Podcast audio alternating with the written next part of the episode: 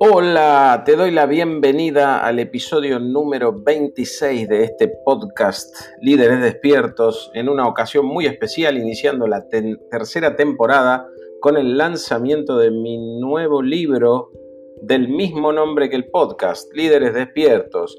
Y en este episodio te voy a contar de qué viene este nuevo libro.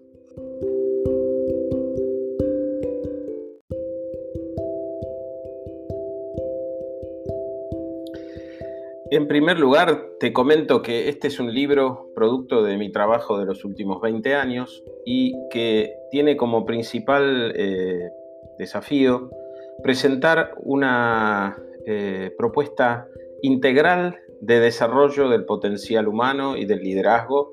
Y para eso podríamos decir que cada uno de los siete capítulos del libro es un dominio autónomo de aprendizaje, un dominio de entrenamiento que yo considero que debemos, eh, de, los cuales debemos hacernos cargo en nuestra vida como líderes para tener un despliegue en el mundo y una vida plena simultáneamente.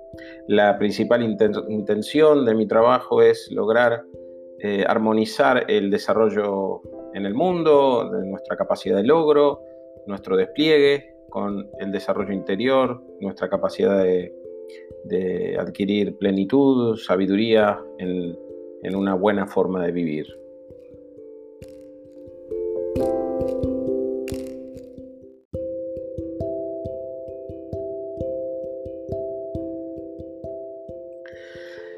Una de las eh, ejes eh, que conectan todo mi trabajo es reconocer una tendencia humana a desarrollar hábitos que desplegamos de manera automática. Y esos hábitos que desplegamos de manera automática nos dificultan en la vida social y en nuestras empresas el reinventarnos, porque tendemos a reproducir nuestros hábitos una y otra vez, independientemente de que descubramos que quizás tenemos que cambiar. Cuesta cambiar, nos cuesta cambiar nuestra oferta, nos cuesta cambiar nuestra identidad pública, nuestra identidad social, tendemos a reproducir una y otra vez lo conocido, porque el cuerpo está habituado, nuestra biología está habituada y reproduce una y otra vez eh, lo que estamos acostumbrados a hacer, con lo cual se transforma esta tendencia, esta inercia biológica, se transforma en una limitación para transformarnos a nivel de nuestra identidad pública. Podríamos decir que algo parecido ocurre a un nivel mucho más profundo con nuestro desarrollo interior. La mayoría de las tradiciones la mayoría de las tradiciones espirituales del mundo plantean que la distracción es muerte. O sea que la distracción, el hecho de estar de alguna manera distraídos de la situación presente, y esto es, entiéndase bien, entregados compulsivamente o automáticamente a nuestros hábitos, o sea, lo que en el pasado hemos aprendido, es lo que nos lleva a no poder progresar, es lo opuesto al desarrollo de la conciencia. Si entendemos el desarrollo espiritual como el desarrollo de la conciencia que implica la presencia, la apertura al mundo, la amorosidad hacia el mundo, la distracción es lo opuesto. Entonces también al nivel del desarrollo interior resulta que el estar distraídos, el estar entregados a nuestros hábitos de manera irreflexiva, también nos limita en el desarrollo interior. Y por último, todos sabemos que para lograr construir un proyecto, eh, alcanzar un logro en la vida, necesitamos fortaleza, perseverancia. Eh, lo mismo ocurre si queremos hacer algo, conseguir un logro a nivel de nuestro desarrollo interior. Tenemos que comprometernos, ser perseverantes. Y muchas veces no, no hemos desarrollado la capacidad de fortaleza personal, de resiliencia, para eh, poder avanzar hacia esos logros. Y en esta tercera dimensión de la fortaleza personal, también la capacidad de, hacerse presente, la capacidad de eh, tomar conciencia de la situación presente y de cómo responder creativamente a ella es central.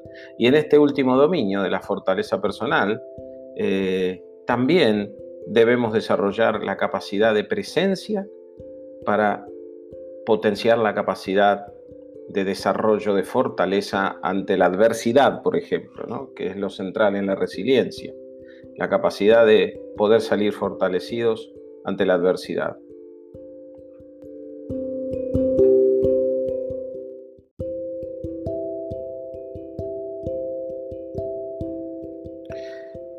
Podríamos decir entonces que necesitamos cultivar la capacidad de despertar para responder creativamente en el mundo social y reinventar nuestra identidad y producir valor, producir cuidado de otros y de esa manera tener una identidad eh, relevante en el mundo.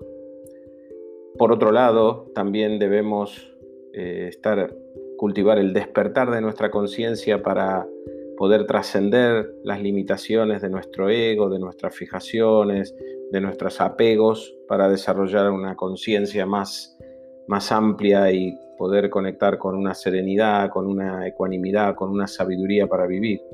Y en tercer lugar, estos dos desafíos, ambos, requieren desarrollar fortaleza personal, entendida como capacidad de aprender, capacidad de navegar las emociones, capacidad de crear el mundo en conversaciones y esto requiere nuevamente la capacidad de estar atento, estar presente y salir de los automatismos que nos hacen repetir una y otra vez los patrones habituales conocidos.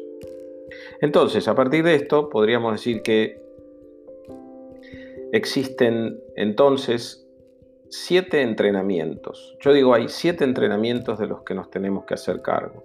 Y el libro estructura eh, toda su, su, presentación en torno a estos siete entrenamientos que se transforman en siete capítulos del libro. Yo quería decirles además que este libro va a tener un correlato en, una, en, nuestra plataforma digital con cursos en línea que permiten complementar el contenido del libro para cada uno de los capítulos, que además pueden ser abordados de forma bastante autónoma, si bien los, los temas están vinculados, están escritos de manera que de alguna manera se puede comenzar por cualquier eh, capítulo del libro. Eh, y quiero mencionarles entonces ahora eh, cuáles son esos siete dominios que yo considero ineludibles del desarrollo, comenzando por la primer clave, que es la clave del desarrollo de fortaleza personal, y este incluye los tres primeros capítulos, que son la capacidad de aprender a aprender en la acción, el dominio del aprendizaje central, la capacidad de navegar y cultivar emociones para poder tener el combustible adecuado para movernos en la vida. Y en tercer lugar, la capacidad de desarrollar conversaciones poderosas, de entrenarnos para ser generadores de conversaciones poderosas, porque es conversando como los humanos creamos el mundo, al menos esta es nuestra convicción en, nuestro modelo, en nuestra propuesta, y entonces eh, esta es la tercera, el tercer dominio de entrenamiento. Después tenemos una segunda clave que consideramos el dominio del desarrollo de la reinvención permanente o el trabajo para la reinvención permanente de la identidad, dado que el contexto en, el que desarrollamos nuestra actividad es un contexto de alta incertidumbre, de alta velocidad de cambio, de la aparición de disrupciones y cisnes negros de manera permanente, tenemos que estar muy despiertos para reinventarnos de manera de sostener la relevancia y el valor de nuestra tarea, de nuestra oferta, de nuestra eh, empresa. Y para eso necesitamos entrenarnos en dos dominios. Primer dominio, el dominio de liderar para la creación de valor. Tenemos que cultivar un liderazgo basado en el servicio, basado en la sintonía y el cuidado del cliente. Y desde allí parte de mejor manera que con ningún otro enfoque la posibilidad de innovar. Podemos innovar cuando podemos comprender la situación de nuestro cliente y hacia dónde proyecta su futuro y entonces inventar una oferta que contribuya a acompañarlo hacia ese futuro. Y en segundo lugar, el, el, segundo entrenamiento en esta dimensión de la reinvención de identidad es la capacidad de desarrollar redes de colaboración para el cuidado del cliente, redes entre seres humanos para el cuidado del cliente. Y aquí aparece una lectura, una mirada acerca de lo organizacional, entendido como una red de promesas para la producción de satisfacción de los clientes. Por último, la tercera clave es el desarrollo de la capacidad de vivir conscientemente. Vivir conscientemente más allá de cuál sea nuestra identidad, de cuál sean nuestras tareas en el mundo o de cuál sea nuestra suerte en el mundo. Cultivar la conexión con un mundo interior, estar despiertos a ese mundo interior que y que eso nos permita trascender los condicionamientos de nuestra vida. Y aquí hay dos dominios de entrenamiento fundamentales. El primero es el dominio del autoconocimiento del carácter. Yo siempre digo, tenemos que trabajar para cambiar la relación de poder con nuestro ego. Es la principal adicción en nuestra vida, la, adicción a esa forma de ser que tenemos y defenderla a capa y espada. Trabajar sobre el ego para eh, aflojar esas fijaciones nos permite vivir mucho más plenamente y acceder a estados de conciencia eh, más plenos. Y por último, bueno, el último dominio es el dominio que consiste eh, concreta o, más precisamente en el desarrollo de una mente atenta, de una mente capaz de estar serena, enfocada, no distraída. Y ahí acudimos obviamente al enorme acervo de prácticas que hoy en día están siendo verificadas científicamente que nos permiten cultivar la atención mental, esta atención mental que implica o, contribuye a reducir las aflicciones mentales y por ende a acceder a estados de mayor plenitud, de mayor ecuanimidad, de mayor compasión, de mayor sabiduría. Así que amigos, este es en, unas pocas palabras eh, el sentido y el contenido de la propuesta es un libro que está pensado para los líderes del mundo que viene, en todos los dominios de acción humana. Poder tener líderes despiertos implica tener líderes que son capaces de transformar el mundo y transformarse a sí mismos.